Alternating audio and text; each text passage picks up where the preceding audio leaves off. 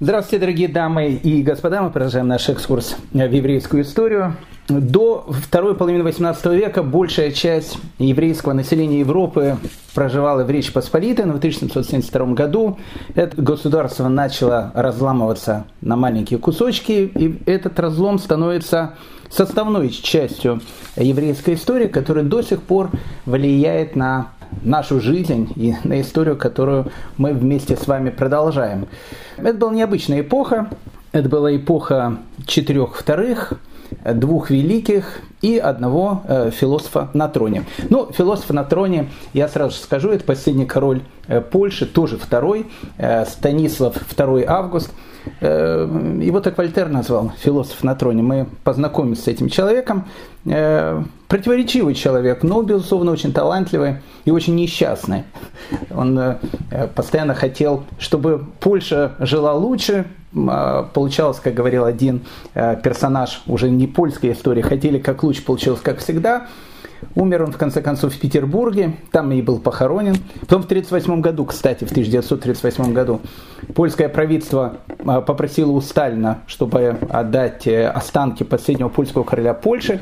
Отдали, но отдали э, в, э, в ту местность, которая находится сейчас на территории современной Беларуси. Тогда это была Польша, и это было родовое имение Понятовских, он был Понятовским.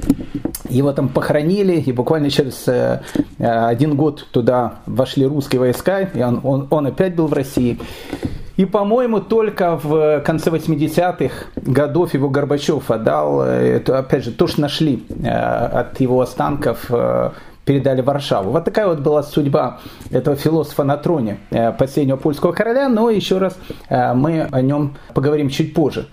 Э, ну, вот то, что я сказал, эпоха четырех вторых, одного второго мы уже увидели, двух великих и одного философа на троне, философ на троне Станислав Понятовский. Но вот это вот, знаете, 4 и 2, э, интересно, э, вот это вот число. Мы обращаем наше внимание на второго. Второго это уже Иосиф II, император Священной Римской империи. Тогда это была Австрия, а потом становится Австро-Венгрия. Необыкновенный совершенно человек, э, человек, который в еврейскую историю вошел с таким огромным количеством вопросов. Я думаю, что есть только два таких человека. Это Иосиф II и это Наполеон Бонапарт. Потому что были э, такие товарищи у нас, которые их просто благотворили, говорили, что это необычный человек. И он действительно человек, который хотел сделать так называемый просвещенный абсолютизм. Мы, опять же, может быть, на следующем уроке немножко о нем поговорим. Он хотел сделать реформы, он хотел дать евреям огромное количество разных свобод, пражская еврейская община, пражская гетто в благодарность о Иосифе II назвала целое еврейское гетто кварталом, который до сих пор называется Иосифов, это в честь Иосифа II. Но большая часть еврейского народа проклинала его. Она его считала самым главным врагом, чуть ли не Амалеком, исчадием Ады и так дальше. Противоречивый очень человек, мы э, с ним познакомимся. Это вот тот самый Иосиф II. Так вот я э, как раз начал с того, что для Иосифа II вот это вот понятие 4.2 без философа на троне – оно было очень интересно, так как у него было э, очень много различных э, таких вот идей. Э, вот одна из идей Иосифа II она была в том, что нужно э, как-то сделать реформу кладбищ. Я, кстати, не шучу. Мы, когда будем говорить сейчас про Париж с вами, э, ну, буквально еще там несколько уроков, мы же все больше и больше э, приближаемся к Великой Французской революции.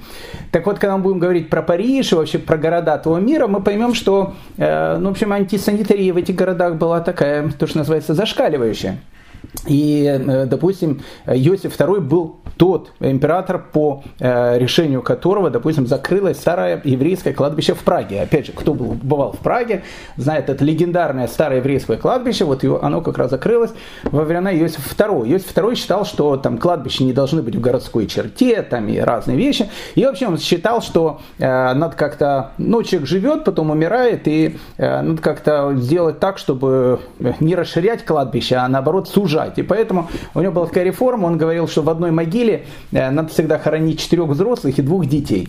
Э, вы спрашиваете, какое это имеет отношение к нашей истории? Вообще никакого, но просто в 1791 году, когда умер Вольф Амадей Моцарт, э, наш музыкальное все, его как раз в такой могилке и похоронили с тремя взрослыми, с двумя детьми, и поэтому никто до сих пор не знает, где могилка его, потому что по решению Иосифа II на таких могилах даже нельзя было писать, кто там там похоронен. Это можно было написать только перед входом в, на кладбище. Ну, вот, так, вот такой был оригинал. Он был интересный очень такой человек. В 1787 году, кстати, первый вводит э, еврейские фамилии. Первый, кстати, в мире. До, до этого у евреев фамилий не было, но не только у евреев, ни у кого фамилии практически не было, только у знати были фамилии. Но, как мы с вами говорили, в 1772 году, э, когда Польша начали ее э, по кусочкам э, братские, то, что называется, государства откусывать, и один из этих кусочков от несчастной Польши, Речи Посполитой, откусил как раз вот наш Иосиф II, император Священной Римской империи, ну будем называть австрийский император, Габсбург, как угодно называть его, он откусил как раз Галицию, а Галиция это такая, ну, серьезная часть западной э, Украины. Поэтому если вы Побывайте, допустим, в городе Черновцы, ну вот хоть, хоть сейчас, он типичный же немецкий город, а немецкий город, потому что он долгие, долгое время находился в составе Австро-Венгрии, ни много ни мало, и многие люди там есть старики, которые до сих пор знают немецкий язык, поэтому история начиналась она вот еще в те самые времена. Так вот, э, вот эта вот часть э, Галиции, э, там тоже очень много евреев проживало, когда в 1772 году она уже очутилась в Австрии, я не знаю, как э, э, евреи на это отреагировали в начале, потом не очень хорошо отреагировали, но об этом мы поговорим чуть позже. Э, вот один из э, таких вот его первых указов по отношению евреев, 1787 год, надо евреям давать фамилии. И вот э, первое государство, где евреям официально стали давать фамилии. Но так как государство было немецкое, вот поэтому всякие Розенбаумы, Штейны и так дальше, многие, они, кстати, идут оттуда. Ну, не обязательно оттуда, но многие идут оттуда. Но, но опять же, об этом поговорим чуть позже. Так что вот, вот Иосиф II, да, э, второй, второй у нас уже первый философ философ на троне, э, Станислав 2 август, мы уже познакомились. Мы сейчас знакомимся, знаете, перед началом нашей лекции, главные действующие лица и исполнители э, нашей драмы, чтобы было более понятно, э, где мы сейчас находимся. Значит, второго, второго мы уже увидели. Теперь третий, второй. Третий, второй, он уже и не просто второй, он еще и второй великий по прозвищу Старый Фриц. Э, так его называли просто по-доброму, Старый Фриц. Это был Фридрих II, и он уже был великий. Фридрих II Великий был королем Пруссии, и Пруссия в 1772 году тоже отхватила кусочек э, Речи Посполитой. Это пока был первый раздел, потом, потом будет второй и третий, э, в результате которого э, Речь Посполита вообще просто перестанет существовать, она станет просто частью разных государств, трех разных государств. Э, в основном России, понятно. Так вот, э, третий, значит, у нас второй, это Фридрих II, он же Фридрих II Великий по прозвищу Старый Фриц, Фриц, в общем, такой, он отхватил э, небольшую часть Польши, которая потом полюбовно будет называться Восточная Пруссия. Э, там тоже жили евреи, немного жило евреев, но э, для этих немногих евреев э, нужно опять же сказать Пруссии, что в 1797 году это вторая страна, которая тоже официально начала вводить еврейские фамилии. Поэтому первое это были евреи, которые жили на территории Австрии, потом евреи, которые жили на территории Пруссии. На территории Российской империи. Тут мы уже подходим к четвертому, второму и второму великому. Это, конечно, наша Екатерина II, она же великая. А, там, в общем, как бы фамилии, э, тут она все позже. И омикрон в Россию приходит позже. А, ну, в общем, все, все тут позже, поэтому и фамилии тоже начали давать позже. Э, в 1804 году по уже приказу Александра I, это уже совершенно другая история, и время тут тоже начнут давать фамилии, э, там уже всякие шестаки появятся, ну и другие Рабиновичи с Хазановыми. Так что, дорогие дамы и господа, в принципе, это э, действующие лица и исполнители нашей драмы. Единственное, перед началом нашего представления, когда сейчас занавес значит, раскроется, и мы начнем наблюдать за этим действием, нужно сказать о том, что Э, мы будем сегодня наблюдать э, с вами в первую очередь за Россией матушкой, потому что в 1772 году э, к России отходит довольно большая часть современной Белоруссии. Кстати, не вся Белоруссия отходит. К примеру, город-герой Минск, он, в принципе, до третьего или до второго раздела, до второго раздела Польши 1793 года, он будет находиться еще в части Речи Посполитой. Но вот та часть э, Беларуси, где находится наш э, любимый город на Днепре, там Могилев, Шклов, об Шклове мы уже с вами э, немножко э, ориентируемся, мы уже познакомились с Семеном Зоричем и э, начнем знакомиться с его обитателями э, на нашем сегодняшнем уроке. Вот э, это и будет э, э, темой сегодняшнего нашего с вами разговора. Поэтому садитесь поудобнее. Одним словом, мы начинаем. Ну, с чего мы начинаем? Мы начинаем, в принципе, чем мы закончили наш прошлый разговор. Мы говорили с вами о том, что когда в 1772 году начал работать этот счетчик, счетчик этот поставил, евреев поставил на счетчик лауреат Нобелевской премии, антисемитский, правда, настроенный, но все равно лауреат Нобелевской премии, Солженицын, вот он написал такое произведение «200 лет вместе». И вот э, вопрос, откуда же этот счетчик 200 лет начал э, отчитывать. А вот начал он отчитывать как раз э, из этого момента, 1772 год, сентябрь 1772 года, когда э, происходит первый раздел Польши, и э, мы сказали, что часть Речи Посполитой, которая э, сейчас будет называться Незалежной Белоруссией, э, она отходит в состав Российской империи. Об этом мы, в принципе, с вами и начали говорить э, весь наш прошлый разговор.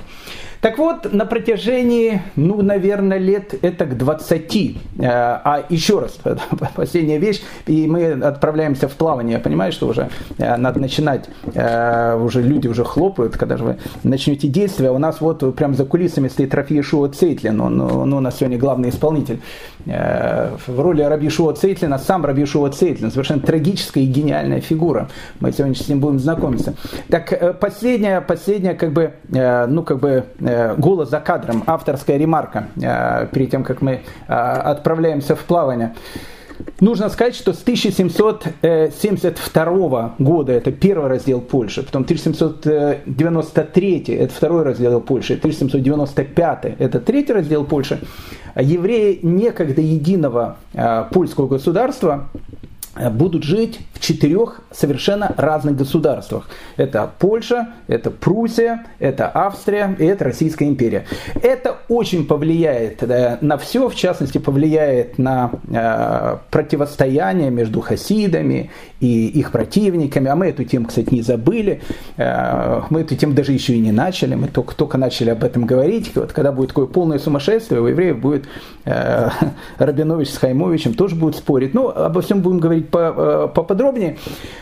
Поэтому э, мы все-таки начинаем с вами с города-героя Шклов, который сейчас, опять же, как я сказал, он намного меньше современного Бердичева э, и, и намного меньше современного Житомира, и даже намного меньше, по-моему, Жмеринки. Э, совершенно маленький белорусский такой городок, но э, на протяжении практически 20 лет, где-то с 1772 по начало 90-х годов 18 века, Э, он был, ну не знаю, таким центральным городом, не просто был, а он был центральным еврейским городом э, той части э, Российской империи, где проживали евреи. А евреи тогда проживали, соответственно, только в Беларуси. Мы говорили о том, что бывшие фавориты Екатерины Великой, а тут все фавориты. Король Польши Станислав II Август, он фаворит. Потемкин, с которым будем знакомиться, Григорий фаворит. Семен Зорич тоже фаворит. Ну, не самый, конечно, лучший фаворит, но, в общем, фаворит. Э, она была, в общем, такая женщина, то, что называется, имела многих фаворитов. Так вот, э, Семен Зорич, в 1778 году, это краткое содержание предыдущей серии, мы с вами говорили о том, что после того, как он э, перестал быть фаворитом, и Екатерина ему сказала, ты парень, конечно, хороший, но, в общем, э, не, не хочешь ли поехать в Беларусь? Он говорит, нет, нет, нет, лучше, говорит, в, Казахстан. Он говорит, в Казахстан тоже не надо, в Беларуси поспокойнее. И он поехал, значит, в Белоруссию, в город Шклов, и мы с вами говорили о том, что он из города Шклова решил сделать не просто конфетку, он решил сделать второй Санкт-Петербург. Он там открывает э, там, театр, у него там был балет и так дальше. Вольгамт Амадей Моцарт, которого похоронили в этой общей могиле благодаря Иосифу II. Э, так вот, он, он был совершенно спокойно мог приехать в Шклов, потому что ну, там был вообще супер такой театр, э, трупа балетные и так дальше. Итальянцы у него были, французы, там все кто угодно у него были. Он был человеком богатым, выбрасывал деньги туда-сюда.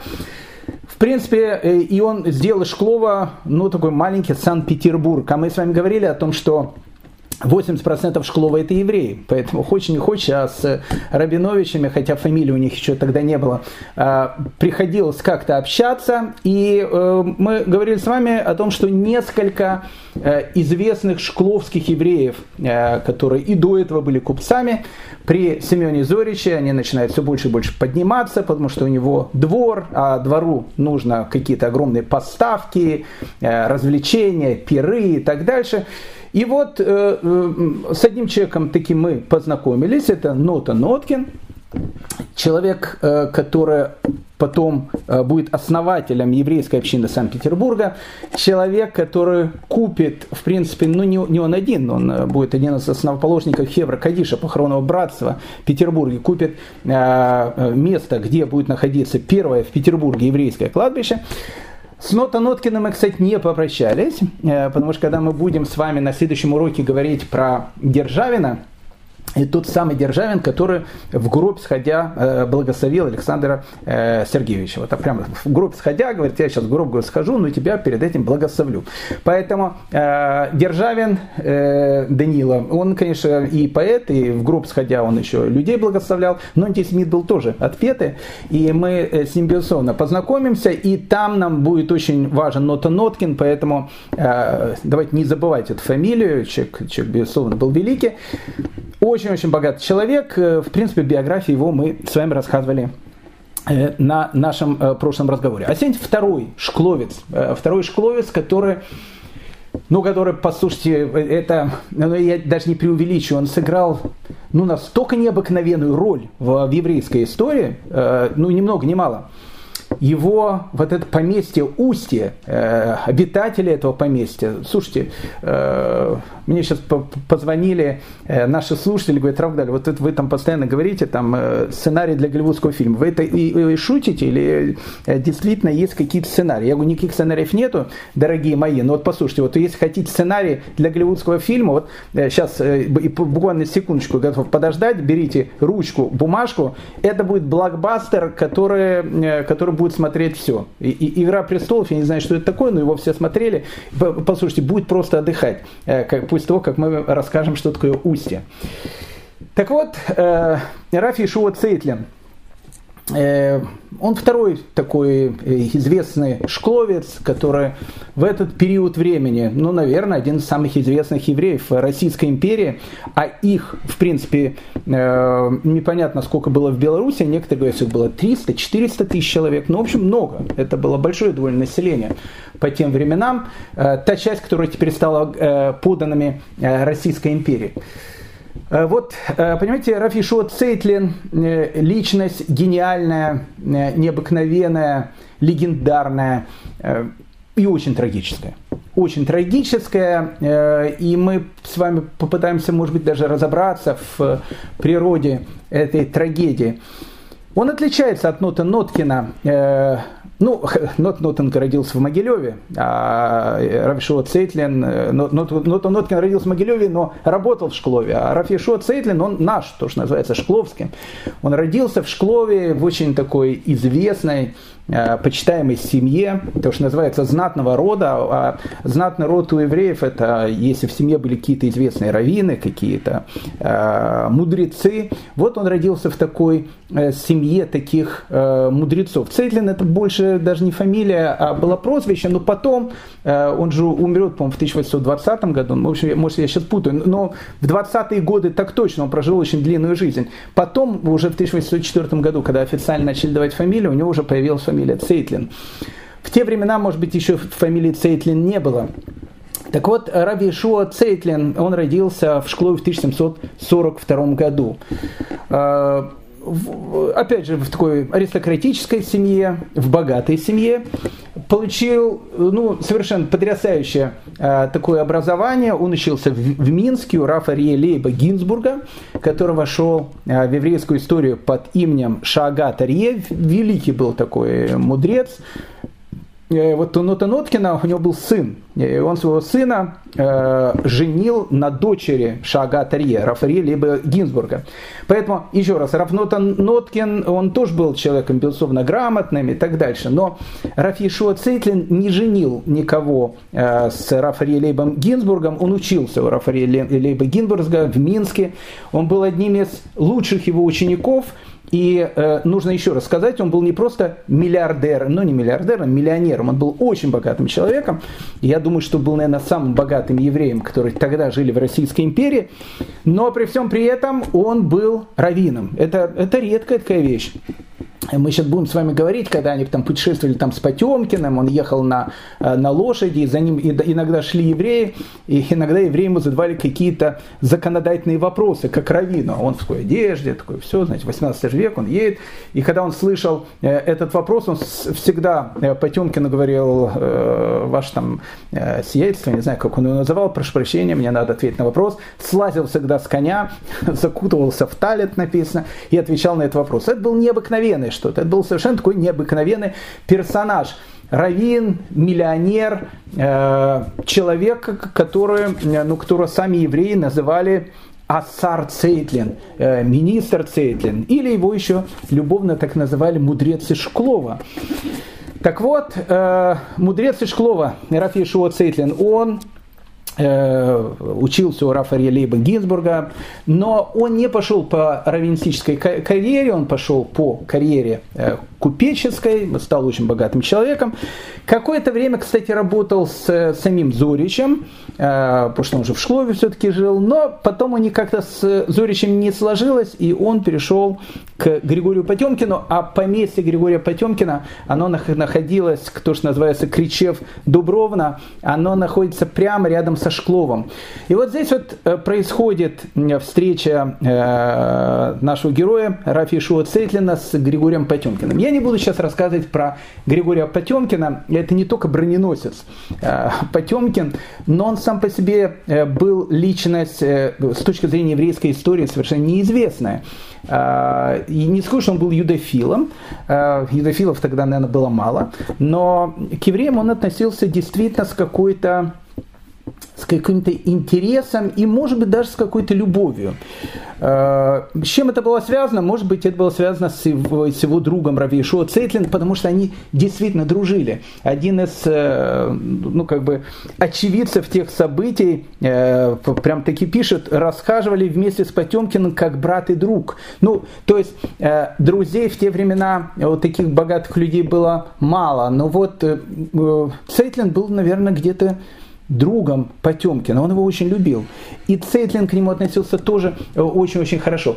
Понимаете, Григорий Потемкин, в отличие от многих э, фаворитов э, Екатерины, он был действительно личностью яркой. Есть вот Семен Зорич, который находится в Шклове, это просто там гуляка, гусар, ну, в общем, ну, у него была то, что называется, может быть, было две извилины, но знаете, как в анекдоте, что-то говорит, извилина, говорит, не извилина, говорит, это, говорит, следы от фуражки у него там были. Вот, вот вот, э, в принципе, Семен Зорич плюс-минус, ну, может, у него было две, э, двое извилин, я не знаю, но по сравнению с, э, с Потемкиным, безусловно. Конечно, это было два совершенно разных персонажа, и Зорич в свое время, кстати, был адъютантом у, у Потемкина. Вот Григорий Потемкин и Равишо Цейтлин, они действительно очень-очень дружили. В те времена в, в, в Криче, в Дубровно, там, где находилась его усадьба, находился такой э, мемуарист и военный писатель французский, которого звали Шарль Жозеф Делини. Он очень много нам оставляет э, воспоминаний и о э, Криче, Криче в Дубровно, и о жизни Потемкина там, и о евреях, которые там жили. Прямой перевод с французского языка, не мой. То глубокий философ, искусный министр, великий политик – то десятилетний ребенок. Он вовсе не мстителен. Он извиняется в причиненном горе, старается исправить несправедливость. С одной рукой он подает условные знаки женщинам, которые ему нравятся, а другой набожно крестится. С генералами он говорит о богословии, а с архиереями о войне. Он то гордый сатрап Востока, то любезнейший из придворных Людовика XIV. под личиной грубости он скрывает очень нежное сердце. Он не знает часов, причудлив в пирах, в отдыхе и во вкусах, как ребенок всегда желает и как взрослый умеет от всего отказаться. Легко переносит жару, вечно тоскуя о прохладительных ванах, и любит морозы, вечно кутаясь в шубы. Он держит у себя ученых раввинов, раскольников и всякого звания людей. Любимое его упражнение, когда все разъезжались, призывать их себе, стравливать их и так сказать, а между тем сам изощрял себя в познаниях. Вот это вот интересные потемкомские вечера. Не, не, у Зорич таких вечеров не было, он там все балы там и так дальше. Это Потемкин уже. Видите, э, пишет Шарль Жозеф Делини, у него, в общем, как бы при нем живут раввины. Ну, не раввины, я не уверен, что при нем живут раввины. Раввин при нем живет, Равишуа Цейтлин, э, который на самом деле при Потемкине, ну, в, в, в принципе, становится, знаете, как министр финансов. Он управлял его всеми имениями, оформлял займы для армии и даже э, возглавил монетный двор в Крыму, потому что Крым тогда стал э, российский. И вот э, в Крыму открылся монетный двор. И вот этот монетный двор возглавляет тоже Рафишуа Цейтлин. Потемкин и Цейтлин, они действительно много беседовали, они, они дружили. Я не знаю, насколько он их стравливал, но то, что пишет Делин имеется в виду, скорее всего, это были дискуссии. Раскольники там были какие-то. Кто такие раскольники? Раскольники это, э, ну не знаю, религиозные вольнодумцы, которые были. Потому что Цейтлин для э, православного Потемкина, он же тоже как бы не из наших, из таких православных, не из местной епархии. А Потемкина это все очень интересовало. И вот, вот эти вот долгие дискуссии, которые он ведет с Эйтлином, они привели к очень интересным вещам. Допустим, э, Потемкин, он э, открыто совершенно говорил, что он считает, что когда Россия завоюет Константинополь, а были такие идеи завоевать Константинополь, а потом, когда Османская империя рухнет и Россия э, захватит Э, Палестину, э, землю Израиля, э, Потемкин считал, что землю Израиля нужно будет отдать евреям. Да, такой был первый, я не скажу, что он был сионистом, но человеку, у которого ну, были вот такие вот идеи. Исторически считают, что эти идеи могли к нему прийти только из-за Раби Шуа Цейтлина, с которым, как мы сказали, он был другом и братом, они очень, очень дружили. Вот эта вот дружба Раби Шуа Цейтлина и Э, э, и э, и Потемкин, она была очень, очень интересна. Интересно, потом у Цейтлина был правнук, и его, я не помню, как его звали, Пшая Гурвиц, по-моему, его звали, еще раз, у Рафи Ишуа Цейтлина потом будет очень трагическая судьба, в основном связанная с его детьми. Э, вот этот правнук э, Шая Гуровец, он как бы, э, он как бы остался, то, что называется, на плаву, но чуть позже об этом поговорим. Он пишет воспоминания о своем дедушке, и вот вот эти вот впечатления дружбы с Потемкиным он описывает таким образом. Как знак особого достоинства дедушка получил в подарок от императрицы роскошную форменную одежду золотыми полосами, сияющими пуговицами, а также мечом наперевес. Этот убор надлежало носить, когда дедушка сопровождал товарища своего, светлейшего князя. Вот, вот представьте себе шкловский еврей Равин, одетый в эту вот одежду 18 века, э, и у него еще тут, э, как он говорит, э, меч на, на перевес, ну, наверное, шпага. И вот в такой вот одежде он сопровождал Потемкина, они вместе любили выезжать на лошадях, и они беседовали. Они осматривали дороги, здания, созданные не при участии моего деда. Не без участия моего деда. Когда Светлейший рассматривал петиции от отступивших его просителей, мудрец Рафиешуа был осажден меломедами, раввинами и должен был отвечать на разные логические вопросы. Тогда дедушка сходил с лошади, становился на колени и писал обстоятельные респонсы. И только по, после окончания всего продолжал свое путешествие. Ну вот, ну вот где вы еще такое увидите? Э, человек, который, в принципе, ну, во, во всяком случае, все, что было у Потемкина, вот его управляющим, то есть человеком, который, в общем, все его состояние так или иначе контролировал, и плюс еще при этом его близкий друг Равишуа Цейтлин, э, э, вот человек очень богатый и при всем при этом такой э, необыкновенный такой философ. Так вот, э, продолжая тему э, юдофильства э, Потемкин, опять же, еще раз подчеркиваю, что он, безусловно, не был таким юдофилом, он не, не обнимался там и не, навряд ли слушал бы наши лекции по еврейской истории, но отношение у него было такое теплое. Так вот, э, э, идея у него такая появилась о том, что когда э, освободится земля Израиля, а в те времена Россия все-таки ведет войну с Турцией, Крым, она уже там становится частью Российской империи и так дальше. Поэтому мысли были дальше. А что дальше? Может быть, там Константинополь дальше, земля Израиля дальше. И вот в Кричев Дубровны, в своей этом поместье, Потемкин не, э, я думаю, без э, идеи самого раби Ишуа Цейтлина решил открыть израильский конный полк, который он считал э, будет ну, тем самым полком, которые будут освобождать землю Израиля. Это был совершенно необыкновенный полк, он просуществовал пять месяцев. Возглавлял его полковник Фердинанд Бруншвейский, такой был прусский вояка, и он решил, в общем, из э, евреев Шкловой окрестности сделать такой местный спецназ. Э, полк, который он создал, состоял наполовину из кавалеристов, наполовину из пехотинцев – а кавалеристы, Потемкин их называл еврейскими казаками. То есть э, это было такое еврейское казачество. Им дали вот эти запорожские пики, а, их учили ездить на конях. А, те, которые были пехота, учили стрелять. То есть а, у, действительно, у Потемкина была вот, вот эта вот идея сделать такой еврейский спецназ, который будет освобождать от турок землю Израиля. Но, опять же, наш э, француз, которого мы уже э, цитировали, он, Шарль Делинь, он пишет про этот полк. Непривычные к верховой езде и военной выправке, в черных лапсердаках, в ермолках, с пейсами, вооруженные казацкими пиками, с которыми они не умели обращаться, они явно боялись ездить верхом. Поскольку стремена у всех были короткими, длинные бороды доставали до колен – торчащие из-под их лапсердаков. Но, безусловно, конечно же, э, картина, которую Шар Делинь, она пишет, немножко такая комическая, но факт остается фактом. Израильский полк, я думаю, что, скорее всего, со времен разрушения Иерусалимского храма это была одна из первых попыток официального вооружения э, евреев. Э, то есть создавался конкретный полк, который должен был часть, стать частью российской армии. Пять месяцев просуществовал этот полк, потом Потемкин его закрыл, э, пошутив, что не хочет ссориться с Библией.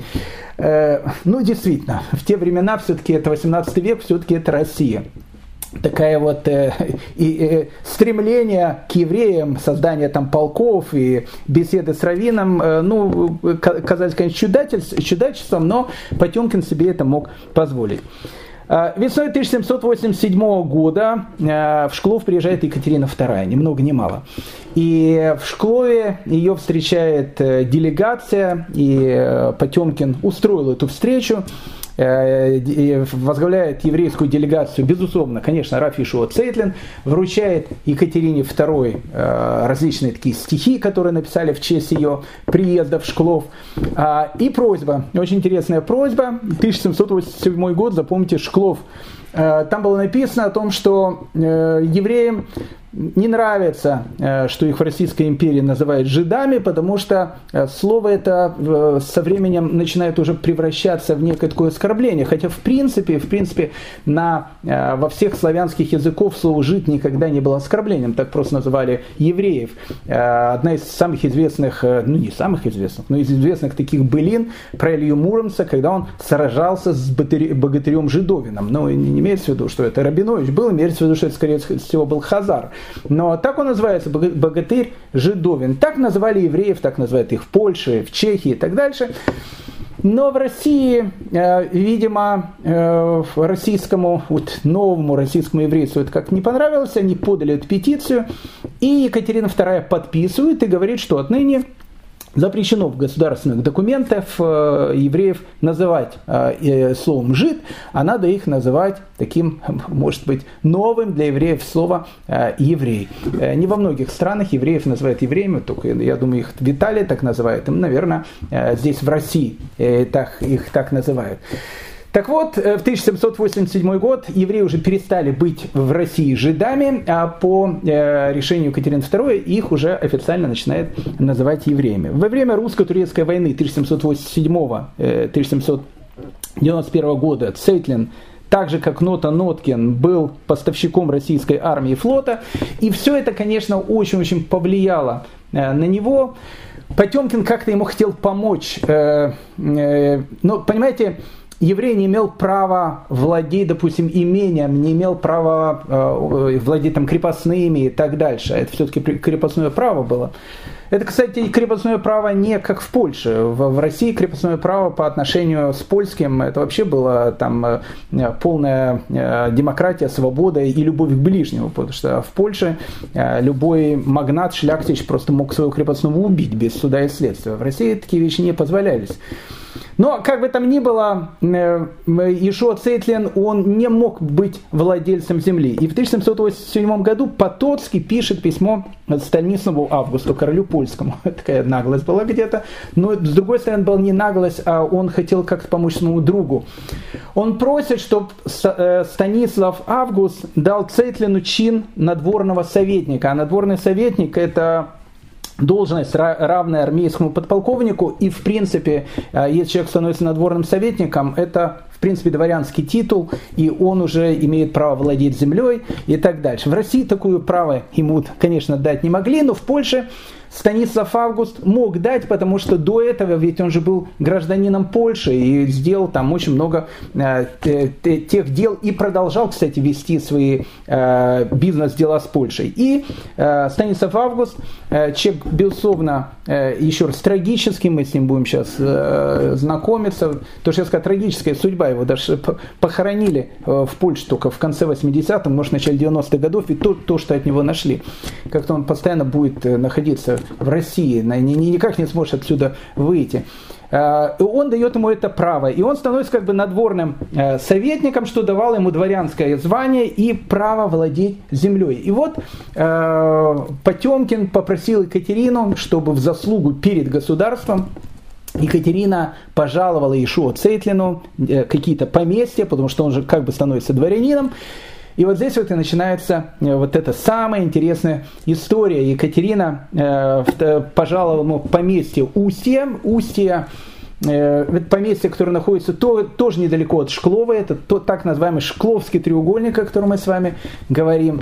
А, ну не просто поместье Устье, еще 900 крепостных. 900 крепостных по тем временам, это серьезная вещь и э, пожаловал ему поместье Софийка, которое находится под Херсоном, э, и э, Раф Ишуа Цейтлин, именно Раф Ишуа Цейтлин, э, он становится еврейским помещиком, не просто помещиком, богатым помещиком.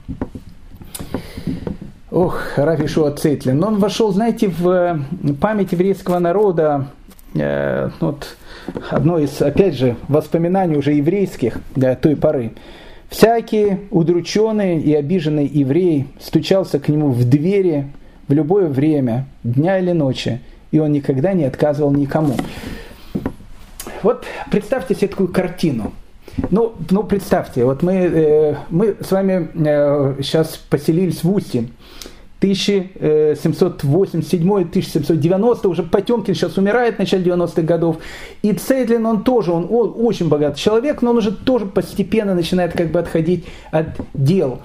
И вот э, Ишо философ, э, раввин, э, необыкновенно праведный человек, э, ну, то, что называется, он человек с огромной буквы он становится российским дворянином. И он получает вот это вот поместье Устье. Поместье Устье, э, там был маленький домик, но он э, хотел, все-таки он был богатый человек, э, большое поместье, 900 крепостных, это много очень.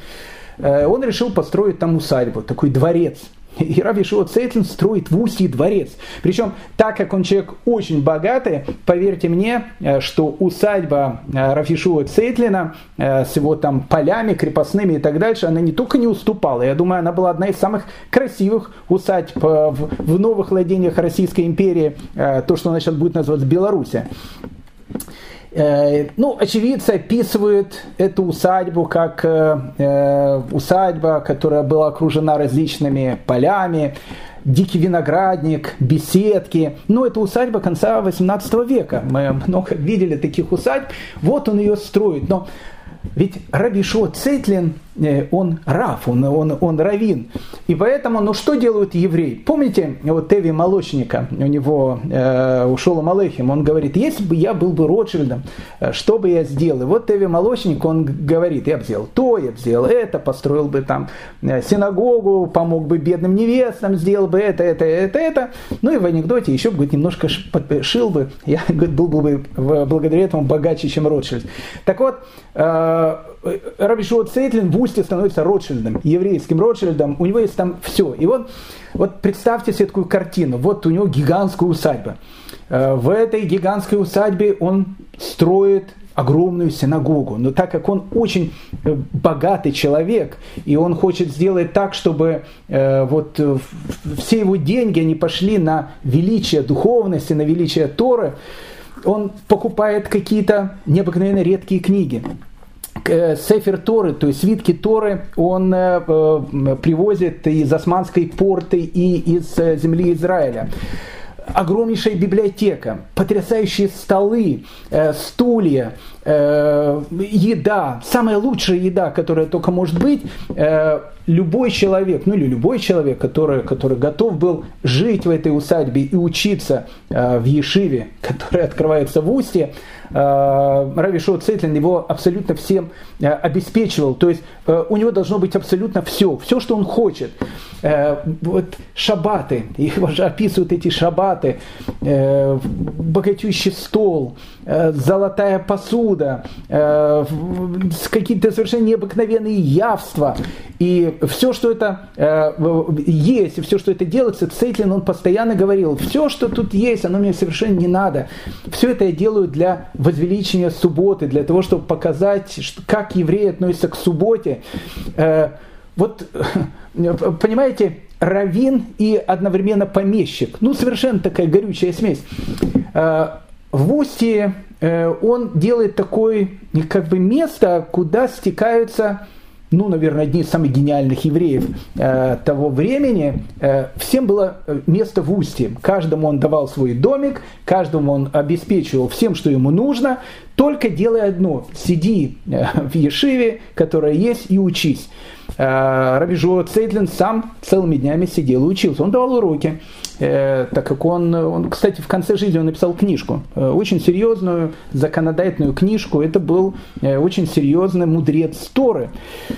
И вот такой странный еврейский помещик, отношение его с крестьянами было совершенно необыкновенным. Это не был помещик, который был помещик э, какой-то местный какой-то шляхтищ или еще что-то, э, который там гулял, там бил своих крепостных и так дальше. То есть даже отношение к крепостным, которое было у него, это было что-то совершенно необыкновенное. То есть это, это, ну, это было самое, наверное, необычное место, которое только можно э, описать в, в, в конца в, в 18 века Устье.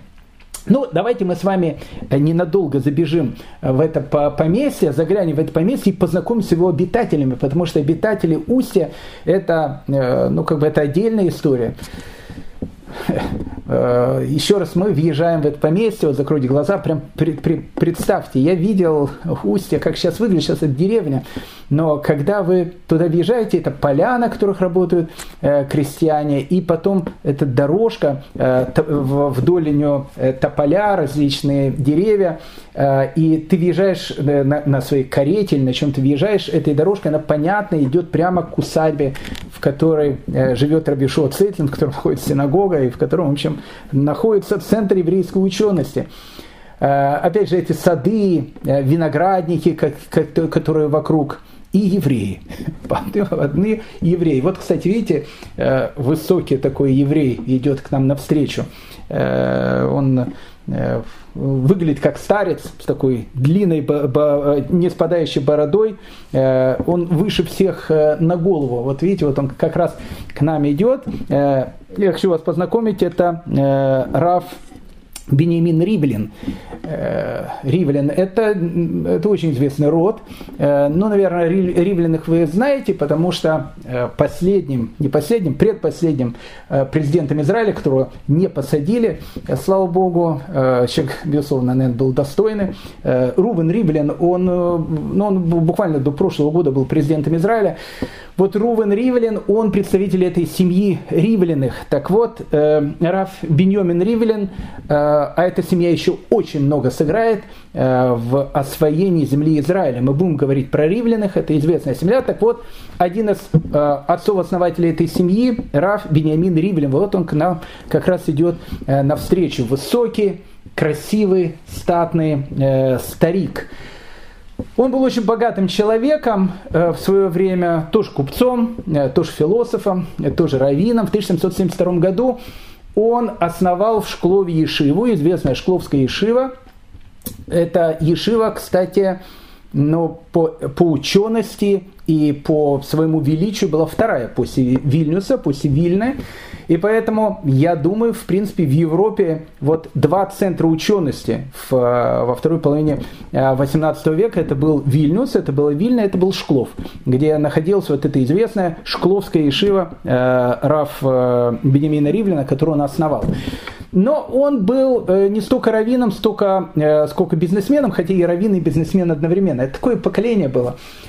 А вот когда э, в 1787 году э, Ишуа Цейтлин получил, опять же, дворянское звание, потом э, в скорости он получил Устье и открыл в Устье Вишиву. Э, старый друг Равишо э, Цетлина, Рав Бенемин Ривлин, решил переехать в Устье, э, забросить свой бизнес, не тоже забросить, он был богатым человеком, все у него было. Он решил на старости лет полностью посвятить себя учебе. И вот один из первых обитателей Устья, ну, о нем вспоминает его современника, он занимался весь день и всю ночь не выпуская из рук графитового карандаша, которым делал многочисленные заметки на полях изучаемых ими книг. Каждое утро он окунался в реку, а зимой проделывал в реке дырку в прорубь, которую каждое утро тоже окунался. Он не пил вина, не ел хлеба и мяса, даже в шаббаты и праздники питался исключительно зернами, овощами и изредка картошкой и рыбой. Ну вот такой э, миллионер, раввин, аскет. Бениамин э, Ривлин, э, один из э, ну, таких вот э, самых наверное, заметных обитателей э, Устья. Летом он собирал травы. Он изучил огромное количество разных книг по, по медицине, по сбору трав. И на основании этих трав он делал специальный эликсир. Э, и этот эликсир пользовался огромной популярностью. Допустим, Рави Шуа Цейтлин, который был, еще раз, очень богатым человеком, э, он говорил о том, что ну, как бы он считает, что никакие лекарства, они не работают. Он был прав. В 18 веке они действительно не работали. Большинство лекарств не работало. Вот только эликсир, э, который готовит Рав Бенемин Ривлин, вот он действительно помогает от всего. Это был настой из каких-то трав, который еще раз э, на протяжении многих-многих лет э, он создавал эти рецепты, э, которые, которые он делал. Итак, Раб Бенемин Ривлин, этот великан, старик, миллионер и раввин, первый обитатель Устья. А, чувствуете запах? Это, это не случайный запах, это запах химической лаборатории. Потому что вот здесь вот в самом доме, в этом огромном-огромном доме, такая маленькая пристройка, и там находится хими, э, химическая э, э, лаборатория Равборуха Шика. Он там делает различные химические эксперименты. Ну, Равборух Шик – это тоже отдельная история. Он тоже шкловский. То, что у нас называется, есть там питерская команда, это шкловская команда. Он тоже из нашей шкловской команды родился в Шклове. Гениальный человек. Он практически одногодка с Иешуа э, Цейтлином. Они, в принципе, друг друга знали э, с детства. Э, в 20 лет, в 1765 году, он тоже, кстати, учился в Минске, в 20 лет в Минске, он становится даяном Равинского суда. Вы понимаете, что это такое? Э, Минск по тем временам э, это не только э, столица, где заседает батька. А Минск в те, в те времена там батьки не было. Там, там жили в основном евреи. И, и были очень умные евреи. Очень-очень умные евреи. Там жили, там был один из центров европейской учености. Но можно сказать, центр европейской учености это, в принципе, Великая княжеская Литовская, которая входит в состав Речи Посполитой. Так вот, Вильнюс мы знали, э, э, Шклома мы познакомились, Минск. В, в Минске, опять же, Раф Гиз, Гизбург, Шагатерье, то есть величайший этот раввин. И представьте, в э, этот человек в 1765 году в возрасте 20 лет среди города, где все гении, становится э, судьей Равинского суда. Ну, ну, это просто невероятная вещь. Ну, просто невероятная вещь. Но это, э, ну, это знаете, это звучит так, как э, 20-летний э, еврей Шклова э, приехал в Оксфорд э, и через, там, не знаю, два года, в 20 лет стал деканом одного из самых престижнейших факультетов. Невероятная вещь. Вот, вот он такой вот э, гениальный человек, э, Раф Бурухшик.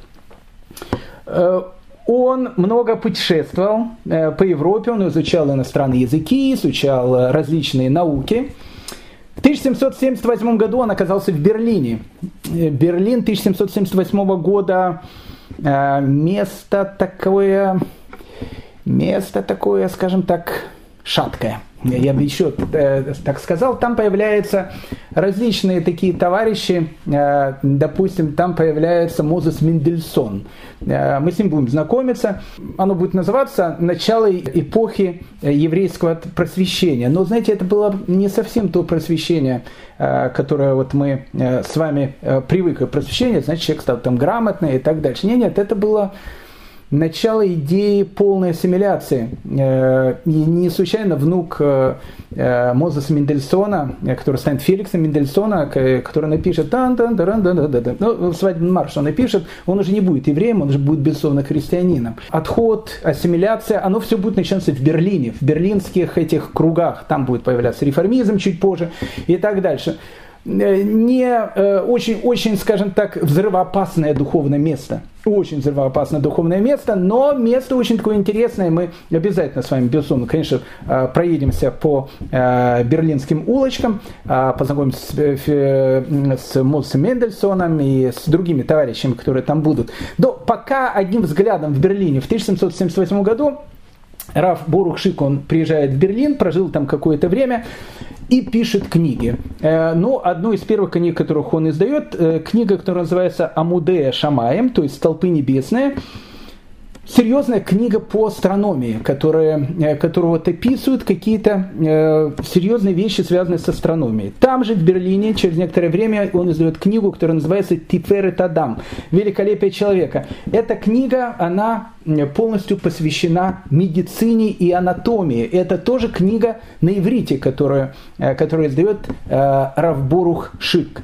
В 1778 году он э, уезжает из Берлина, приехал в Вильнюс к Вильнюсскому Гаону, он был его учеником, и Вильнюсский Гаон э, просит его перевести на иврит трактат отца геометрии Евклида.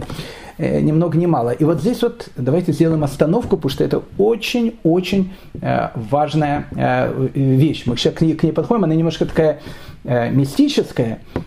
Э, и очень важное. Вот теперь забросьте все, что у вас там есть. Я не знаю, может кто-то слушает э, Гдаль Шестака в одном ухе, а в другом ухе э, не знаю, чем занимается. Все двумя, двумя ухами слушайте, потому что сейчас очень, очень важная вещь.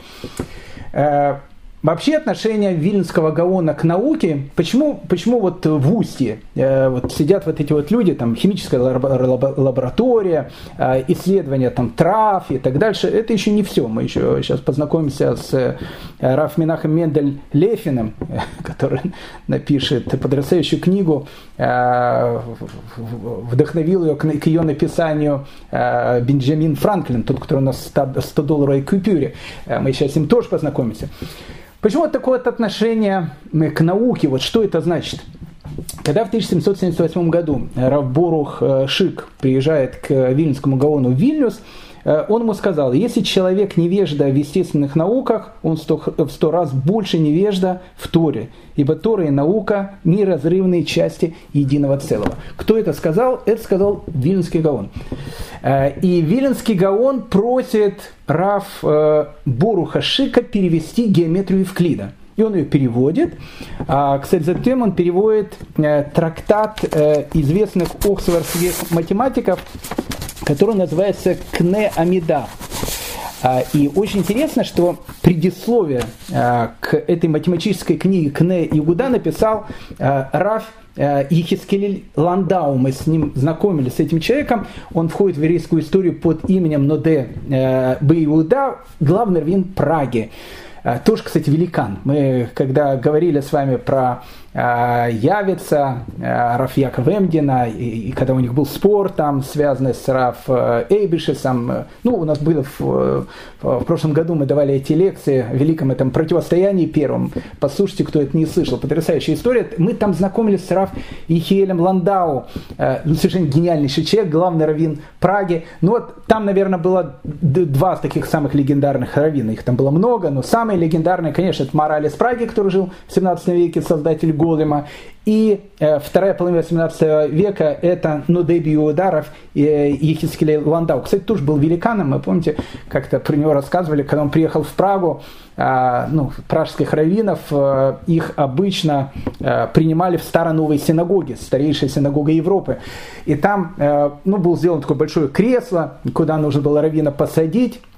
Но так как он был гигантского роста совершенно, Рафикский Ландау, он когда сел это кресло, говорят, что он головой чуть ли там, ну, до потолка он бы точно не, не дотронулся, потому что сторонного синагога э, сооружение готическое, потолки там очень высокие. Но написано, что ему в этом кресле было неуютно, и его это кресло немножко расширили для Рафа Ехискеля Ландау. Так вот, к э, трактату, э, переводу э, этого трактата по математике Кне Амида, это перевод, опять же, оксфордских математиков, Рафих Ландау пишет следующую вещь. Прежде мы были первыми во всех науках, и особенно в математике и астрономии. Ведь именно наши познания в этих науках были в глазах других народов свидетельством нашей мудрости – но теперь эти знания выпали из наших рук и рассеялись по народам мира. И поэтому, чтобы разобраться в науках, мы вынуждены переводить их с иностранного языка. И вот прославленный Равин и совершенно мудрец Равборух, сын Рафьякова и Шклова, взялся перевести с английского языка труд, посвященный геометрическим вычислениям, которые лежат в основе многих астрономических и календарных расчетов. Эта книга крайне необходима для более глубокого понимания слов наших мудрецов в целом в ряде Талмуда. Итак, э, вы э, помните, я сказал, что отбросьте все, значит, эти, то, что в ушах, там, там не знаю, бананы эти, э, эти наушники и так дальше, а, а может, наоборот, ставьте их. Потому что я сейчас скажу очень важную вещь. Вот послушайте, очень важная вещь. Она действительно важная, мистическая, важная вещь. Почему у э, в Усте, еще раз, опять же, столько таких мудрецов, и почему такая вот непонятная э, страсть Вильнского Гаона, мудрец Торы, переводит там книжки научные и так дальше. В книге Зор, это самая, наверное, таинственная еврейская книга, книга по еврейской кабале, там немного предсказаний, она очень духовная, очень таинственная, там все таинственное, она посвящена, э, ну скажем так, э, физике духовного мира. А физика физического мира сложная, а это физика духовного мира. Но там написана очень интересная вещь. Там написана такая вещь, что в шестом столетии, шестого тысячелетия, откроются врата мудрости сверху и источники мудрости снизу. Слышите, это я цитирую Зор. Еще раз. В шестом столетии, шестого тысячелетия откроются врата мудрости сверху и источники мудрости снизу. И мир начнет готовиться к вступлению в седьмое тысячелетие, подобно тому, как человек в шестой день недели готовится к наступлению шаббата. Итак, что тут написано? Тут написана четкая дата. В 5600 году начнется подготовка к приходу в этот мир Машиха. Подготовка к тому, что мир, который есть вокруг нас, он придет к той эпохе, которая будет называться мессианская эпоха. Когда это начнется? 5600 году. Я сейчас переведу эту дату. Что будет в этом году? В этом году у нас начнут раскрываться источники мудрости снизу. А что такое источники мудрости снизу?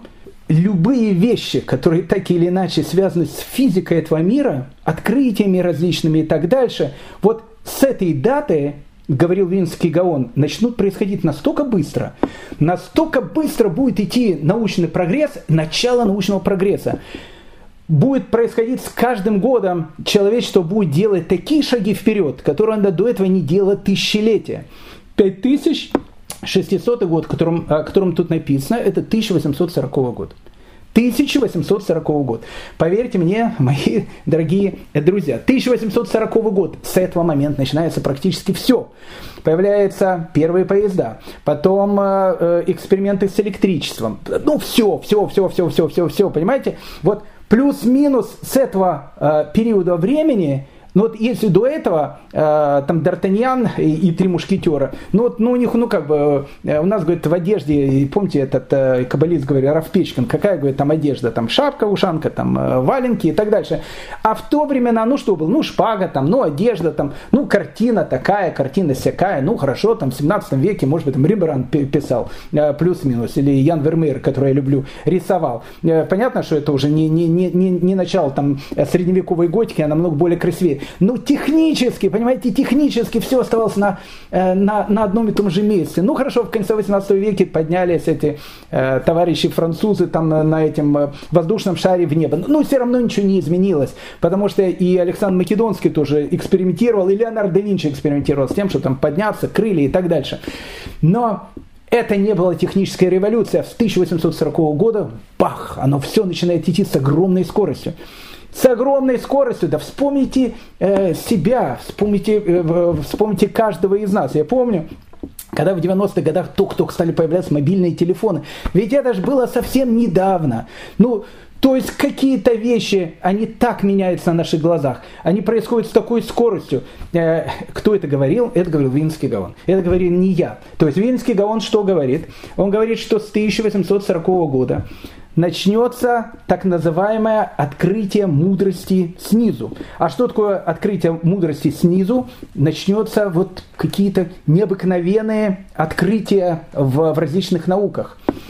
Сам Виленский Гаон, э, будучи еще э, мальчиком до 20 лет, э, он под руководством своего отца постиг, как, как написано, все, все семь основных наук того времени. Астрономию, медицину, ботанику, языковедение, музыку, ну и так, можно сказать, даже психологию. Единственное, чего он не достиг до глубины, да, кстати, он трактат по математике совершенно потрясающе написал, его издали Вильно в 1834 году, ну, через лет это к 40 после его смерти гениальный трактат по математике, Винский Гаон его писал э, ну, в нечистых местах, прошу прощения, в туалете и в, в микве, куда он заходил. Потому что в таких местах нельзя думать о Торе. Э, и э, чем занимался Винский Гаон, который ни, ни единую секунду своего времени не тратил просто так, он писал трактаты по математике.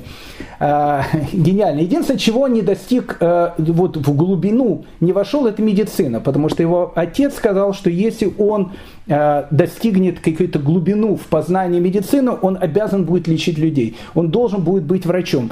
А его э, как бы предназначение было совершенно в другом. При всем при этом, э, при всем при этом, вы можете сказать, ну хорошо, о, видите, а, да, но еще до 1840 года много времени, и Вильнский Гаон это понимает, он говорит о том, что сейчас, э, лет это через 50-60, наступит вот эта дата, 1840 год. И к этой дате нужно готовить еврейских мудрецов. Послушайте, что он говорит. Он говорит, когда начнется технический прогресс, это говорит Вильнский Гаон, послушайте, когда начнется технический прогресс, одни из двигателей этого технического прогресса будут евреи. Э, и, и эти евреи, говорит Вильнинский Гаон, их будет очень-очень много. Они будут делать различные открытия, они будут э, э, создавать и придумывать те вещи, которые, которые еще никто никогда не придумывал. Вильнинский Гаон, в принципе, э, посмотрите процент лауреатов Нобелевской премии, ну прямо он прямо говорит, как, все как начинает происходить. Э, вот все, вся, вся, вся, вся, вся эта вот наука, э, евреи там будут занимать огромную-огромную вещь. И что говорит Венский он, послушайте, послушайте, это внимательно, потрясающая вещь. И он говорит, и, как, и так как они станут э, величайшими людьми э, с точки зрения науки, на них будут все смотреть и говорить, о, смотрите, какие евреи, о, евреи умные, о, ничего себе, все, такая вот вещь. И благодаря этому Авилинский Гаон в этих людях, которые будут делать открытия, эти Нильсы Боры, Эйнштейны, Фрейды, с точки зрения Вильнского Гаона это должны быть религиозные люди. Они гении, но при всем при этом религиозные люди. И народы мира, видя, будут, будут видеть вот этот огромный технический прогресс, который будет идти с огромной скоростью. И во, во главе всего будут стоять вот эти вот еврейские ученые, еврейские мудрецы. Они будут смотреть и говорить, о, посмотрите, вот, вот, это, вот это еврейское, они еще соблюдают, они еще изучают Тору, они еще говорят о Боге, может быть, и нам о Боге говорить. Более того, послушайте, что он говорит. Благодаря этим мудрецам народы мира решат сделать так, что евреям дадут территорию в земле Израиля, куда они начнут возвращаться – Представляете, он говорит, благодаря этим ученым, э, благодаря этим людям э, правительство мира скажет, ну, возвращайтесь на эту землю. Э, понимаете, он все точно смотрел, но только не с плюсом, а с минусом, потому что их-то он видел как духовных людей. Вейцман, известнейший первый президент государства Израиля, Вейцман, ведь он же был совершенно гениальным химиком – ну, гениальным химиком. Он работал, работал в Англии, и, и там преподавал, он в Пастернском там институте, у них там проекты какие-то были, он создавал какие-то во время Первой мировой войны какие-то резины, потом придумал какие-то изобретения. Он был гениальный ученый. Он настолько повлиял на, лор, на лорда Бальфура, а лорд Бальфура это тот человек, который э, дает декларацию Бальфура, э, в которой было написано, что э, когда земля Израиля уйдет от турок в результате победы там, в Первой мировой войне, передать эту землю еврейскому народу, чтобы они там могли создать свое государство. Декларация Бальфура. Так вот, один из таких ключевых людей, который повлиял на, на Бальфура, это был ученый Вейцман, на которого все смотрели вот такими глазами, потому что он был действительно гениальным человеком. С точки зрения Виленского Гаона, с точки зрения Виленского Гаона, наступает эта эпоха, когда будет начало э, вот этого огромного технического прогресса. А это все начало мессианской эпохи. И во главе этого должны стоять евреи. Поэтому переводите книги. Э, переводите много книг по астрономии, по медицине, по каким-то другим вещам. Начинается эпоха подготовки к изменению структуры всего этого мира. Это говорит Винский Агаон. Я ничего тут э, в данной ситуации не придумал. Но при всем при этом вы спросите, ну хорошо, а чем тогда Винский Агаон отличался от э, э, секты этих товарищей, ну не секты, это группа этих товарищей, которые жили в Берлине, которых мы называем маскилем, эти просвещенцы, которые люди, которые там э, пытались, чтобы была полная ассимиляция и так дальше. Он отличался очень сильно, потому что его изучение науки науки было для, для более глубокого понимания Торы, а их изучение науки было для того, чтобы в конце концов покинуть эту Тору. Это разные были акценты, которые были поставлены. Э, известная была эта встреча с э, одним из этих просвещенцев, которого звали Аба Галуцкер. Ну, был такой, мы будем о нем говорить, Аба Галуцкер, один из просвещенцев этой берлинской этого кружка и так дальше э, он э, посетил Вильнюс. А он был опять же этим просвещенцем и так дальше. И он э, решил встретиться с Вильнюсским Гаоном. И э, как настояли, чтобы он с ним встретился. Все. А он, он был очень гениальный. Это человек, Аба Галуцкер. Э, и он ему э, дал некий список из 72 вопросов, очень сложных. И он считал, что ну, сейчас вот он даст такие сложнейшие вопросы, там, ну, вообще просто такие, ну просто так не разберешься в них, но тут какой-то старик, там, равин, там, все, 72 вопроса. Дал этот список, ну, Равин их поизучает, конечно, пару дней, потом, в общем, будет дискутировать с Аба Галуцкером. Это было вот, описывают ученики Вильнинского Гона, эта встреча потрясающая. Он ему дает, значит, там книгу, Аба Галу, этот Аба Галуцкер, 72 вопроса. Он посмотрел, просто вот так посмотрел, ну, пару минут просто прошелся, говорит, ну, во-первых, говорит, тут, говорит, не 72 вопроса, все они, говорит, сводятся к 15 вопросам. И на эти 15 вопросов я ему отвечу. И сразу ответил. Причем, говорят э, его ученики, когда он отвечал на них, он на Аба Галуцкера не смотрел, он смотрел в пол. И Аба Галуцкер, он был просто, не просто поражен, он был просто восхищен как вообще такое может быть? Такое может быть только в фантастических каких-то сериалах, но как, как у человека может так мозг работать, как он сразу может это все сделать? Когда он ушел, э, ученики спросили у Винского Гавана, а почему, когда они э, беседовали, он не смотрел на него, смотрел в пол. Он сказал, потому что запрещено смотреть в лицо нечестивцу. Так сказал Вильнский Гаван. Так вот, э, господа мои, возвращаемся, возвращаемся к Равбуру Шику. Он переводит книги. Э, он переводит э, геометрию Евклида, переводит э, ну, то, что написали эти математики Осварда, Кнея Меда, вот эту книжку он переводит. Это еще один обитатель, который находится в Устье. Еще один обитатель Устья. Ну, опять же, их же можно так перечислять очень-очень долго. Мы буквально с несколькими знакомимся. Но познакомьтесь, это Раф Минахем Мендель Лефин. Э, потрясающий человек. Он не наш, он не, из нашей шкловской команды, э, он э, с рідной незалежной Украины. Ну, тогда она еще была все-таки Польша. Город Сатанов. Известнейший город Сатанов. Не будем сейчас о нем говорить, может, потом поговорим про этот город. Отсюда, кстати, фамилия Сатановская и так дальше. Не связано с тем, который у некоторых товарищей с, с этими срожками рисуется. Не-не-не, это другая вещь. Сатанов – а, другого слова, и фамилия Сатановский тоже связана с этим местечком. Так вот, э, э, он родился в городе Сатанов, в Подоле. У него были какие-то проблемы с глазами. Э, да, но он тоже гений. Мы всем говорим о каких-то гениях. Раф Медаха Мендель Лейфен гений. Гений. Тоже был раввином, тоже был великим человеком. Какая-то была проблема с глазами. Тогда можно было Э, лечить ее только в Берлине. Он был не из бедных людей, он поехал в Берлин лечить глаза. Там изучил он э, в совершенстве немецкий и французский язык, причем сразу же изучил и просто, ну, просто там говорил на нем как на, э, на родном э, языке. И там же в Берлине очень быстро изучил э, математику, инженерию, механику и биологию. Ну, ну просто мы, еще раз, речь идет о, о, о гениальных людях. Вот он приехал учить в Берлин, лечить Берлин, значит, глаза, а параллельно он, э, значит, постигает какие-то науки. Э, ну, он Познакомился там, кстати, с э, Мендельсоном, э, Мозесом, э, основоположником этого кружка. И Мозес Мендельсон был просто поражен э, им, э, вот этим молодым э, человеком с Восточной Европы, с Речи Посполитой, с, э, с Украины, с Сатанова, Минахом Мендель Лефин. Ну, просто был поражен, потому что перед ними был ну, совершенно гениальный этот молодой человек – и он его даже пытался как-то в этот кружок затащить, но э, Рафлефин э, был не из этого кружка, он всю жизнь оставался э, вот тем человеком, ученым, которых, которых и ученым, и раввином одновременно, которых видел Вильнюсский Гаон. Это те люди, которые должны будут Э, вот быть главными участниками э, этого огромнейшего действия, которое мы сейчас начинаем, научно-технический прогресс. И обратите внимание, Венский Гон скажет, что чем ближе будет приходу Машеха, тем быстрее он будет идти. Э, если до этого чуть медленнее, то чем ближе, тем быстрее будет идти. То, что мы сейчас наблюдаем на нашими глазами.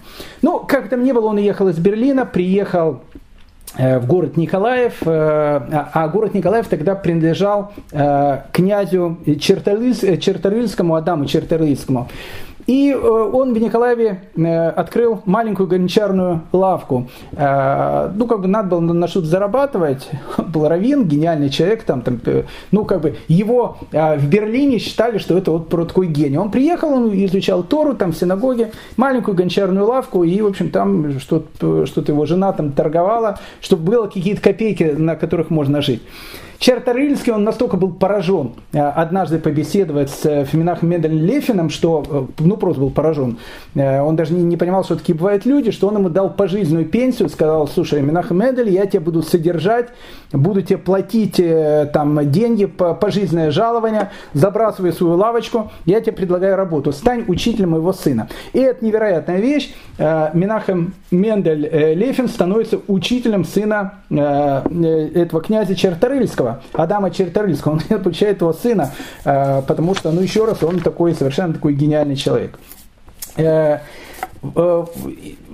Потом он, опять же, жил в Николаеве, а потом Устье, да, Устье, Устье с э, э, Раби Шио Цейтлиным, который открывается. И туда вот все вот эти вот гении, они начинают съезжаться. Э, и там они учатся в Ешивах. Э, там Ешуа Цейтлин кормит их из, э, не знаю, золотых этих тарелок.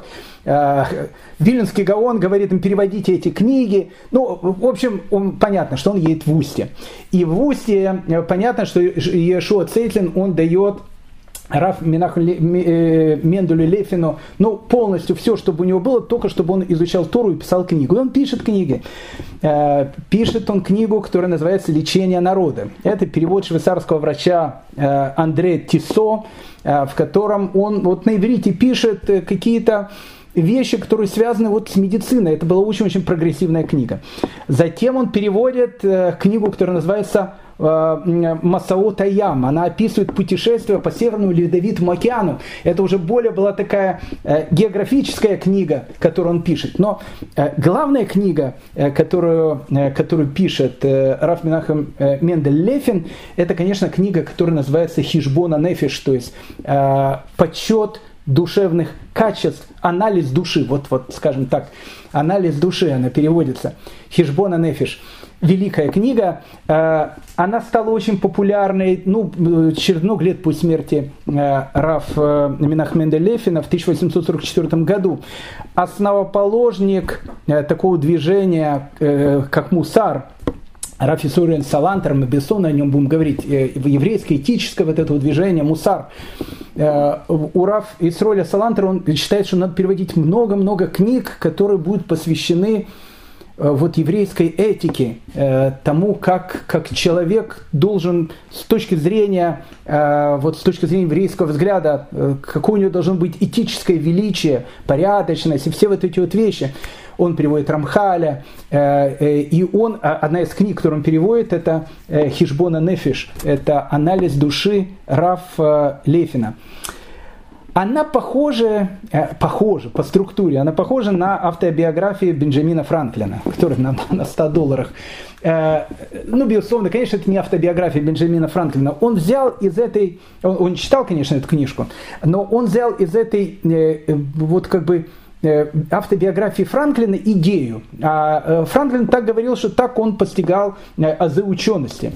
В чем была основана эта идея? Вот человек берет какое-то свое качество, одно качество характера, которое у него есть, там, не знаю, скупость, там, Ленин, еще что-то, и вот над этим качеством он должен работать, трудиться ровно неделю. Вот, вот неделю он трудится.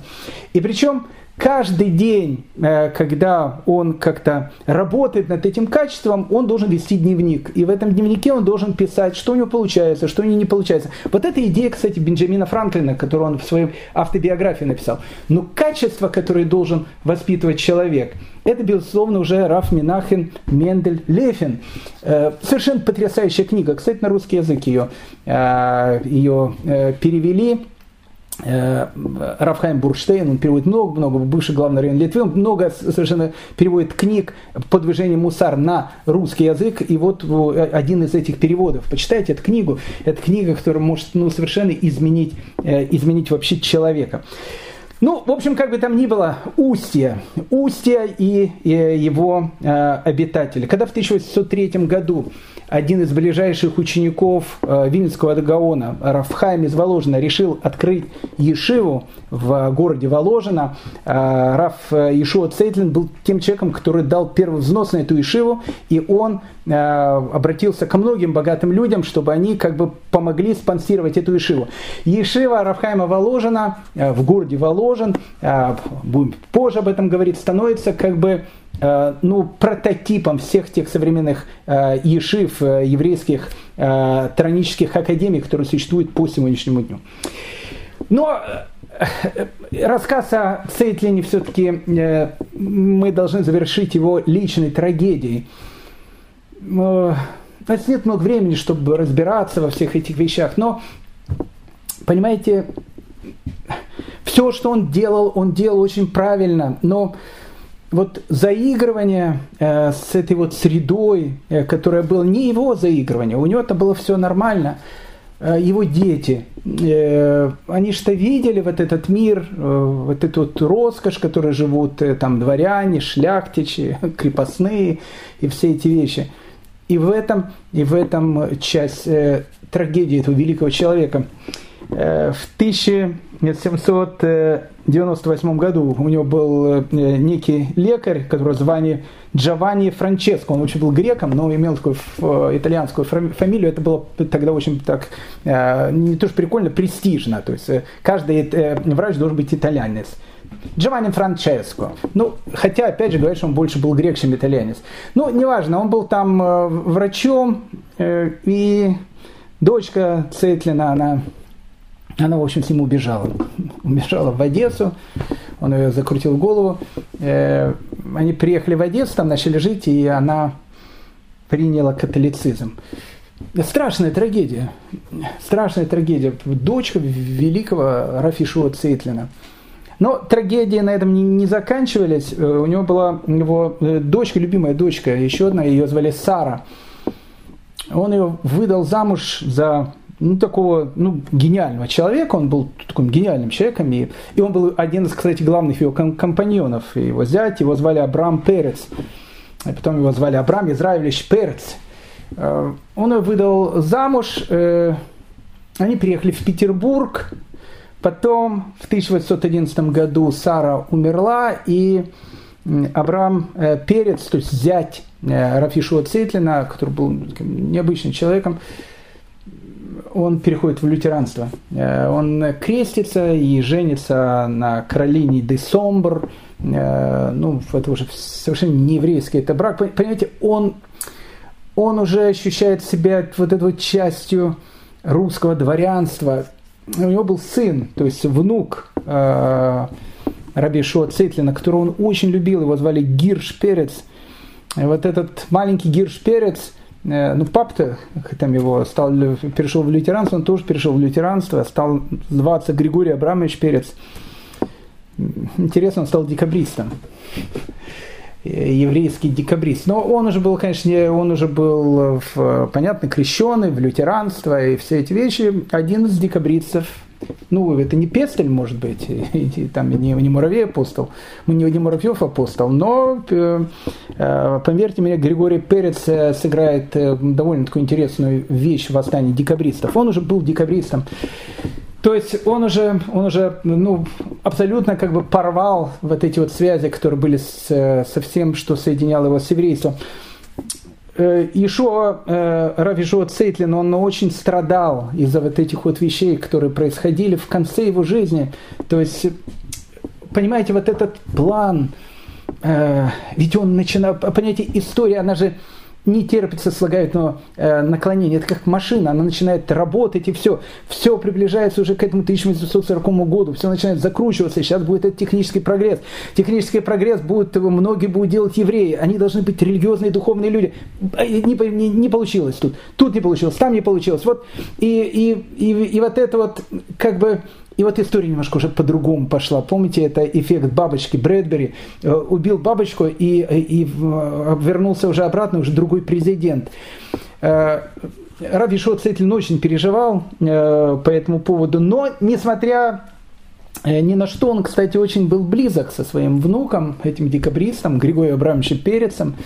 Он его продолжал любить, и, несмотря на вот эту страшную трагедию, которая, которая была у него.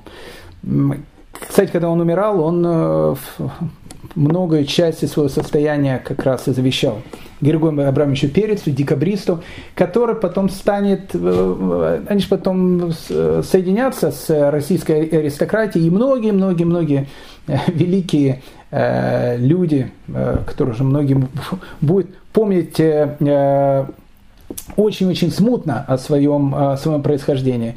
Вот они будут их потомками. Так что вот такая вот трагическая и необычная судьба Рафишуа Цейтлина и его поместья в городе Устье. Умирает Рафишуа Цейтлин в 1822 году. И на этом, наверное, мы на время оставим Белоруссию. А мы переместим нашу камеру на территорию Речи Посполитой. Потому что вот эти вот годы, когда вот первый раздел произошел 1772 год, потом второй раздел 1793 год, потом третий раздел 1795 год, когда большая часть вообще всех евреев, они становятся подданными российской короны. Это очень интересное время, это очень трагическое, очень необычное время. А, ну и э, нам нужно будет э, перейти из нашего шкловского э, треугольника, вернуться к теме, потому что в мире происходили революционные ситуации, они действительно революционные, там революции везде, в Америке, в, во Франции и так дальше. И в этой революционной ситуации, в этих смены картины мира, которая происходила, у евреев тоже происходила смена картины мира, э, хасиды, их противники, просвещенцы в Берлине. Очень интересная тема, но э, хорошего понемножку, дорогие дамы и господа, спасибо вам большое, что вы э, были э, сегодня э, со мной, что мы были вместе. Спасибо вам за приятную компанию во время нашего путешествия и э, до следующих встреч. Всем всего самого доброго, хорошего и самое главное, чтобы все были здоровы. Спасибо.